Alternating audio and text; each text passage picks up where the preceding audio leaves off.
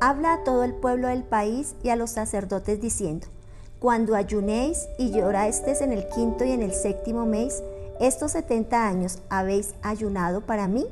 Zacarías capítulo 7, versículo número 5.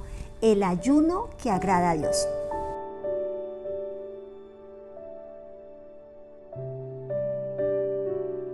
Estamos a tan solo unos días de culminar el año, expectantes de lo que traerá el nuevo año. Así que algunos hemos estado preparando nuestras casas, organizando, limpiando para comenzar un nuevo año. Algunos de nosotros con hábitos de ayuno, de oración. Y bien, qué bueno, qué bueno preparar nuestra vida espiritual. Pero sabes, en el texto nos dice que Dios tuvo que confrontar la doblez del corazón con la que había entrado toda la nación de Israel.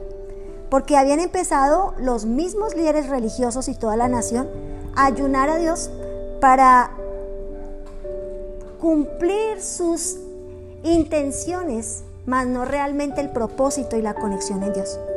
Dios quería que el ayuno que tuviesen fuese una entrega total, una disposición total, un desprenderse, un ayunar eh, sin motivaciones algunas, sin, sin intenciones incorrectas, sino con un corazón dispuesto en un ayuno total en relación a Dios, a la disposición de limpiar sus vidas espirituales, de organizar, de arreglar, del propósito real del ayuno para con el hombre.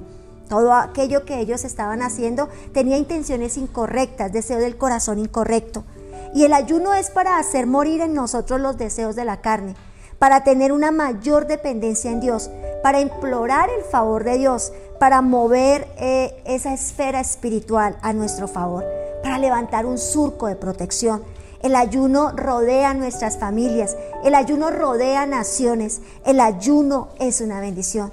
Y Dios lo levantó en la tierra y lo estableció en la tierra para que nosotros seamos beneficiados, pero para que las intenciones de nuestro corazón sean correctas. Y Isaías declaró lo siguiente, no es más bien el ayuno que yo escogí, desatar las ligaduras de impiedad, soltar las cargas de opresión, dejar ir libres a los quebrantados, que rompáis todo yugo. No es que partas tu pan con el hambriento, entonces nacerá tu luz como el alba y tu salvación se dejará ver pronto e irá tu justicia delante de ti y la gloria de Jehová será tu retaguardia. Isaías 58, 6, 7, 8. El ayuno que agrada a Dios el ayuno que agrada a Dios es un ayuno no solo de, de, obra, sino es un ayuno de acción. No es una solamente disponer unos días para dejar de comer unos alimentos, sino un ayuno que agrade a Dios porque es un ayuno que viene del corazón. Así que estás en estos días a punto de culminar, de terminar, de iniciar. Así que es una buena idea ayunar, pero es una mejor idea cuando la intención del corazón está alineada a la intención del corazón de Dios en relación al ayuno. Hoy oremos para que si esa es nuestra disposición para este tiempo, podamos cerrar un tiempo de ayuno en mucha libertad, en mucho crecimiento, aumento y bendición de Dios. Hoy Dios y Padre Celestial, dando inicio, Señor amado, a este tiempo de oración, de devocional contigo, Señor, oramos Oramos en relación a la disposición, a la intención del corazón para cuando ayunemos. Que nuestra intención esté alineada contigo, en la intención correcta, en la decisión correcta, Dios Todopoderoso.